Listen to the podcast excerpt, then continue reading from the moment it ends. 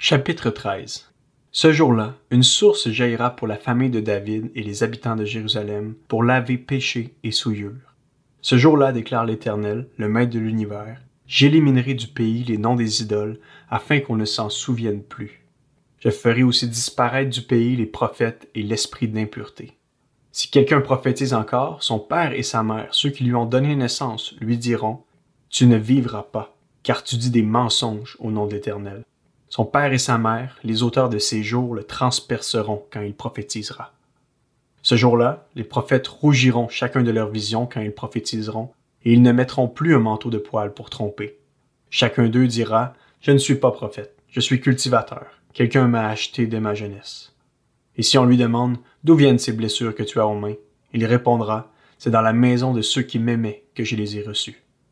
Épée, réveille-toi contre mon berger et l'homme qui est mon compagnon, déclare l'Éternel, le Maître de l'univers.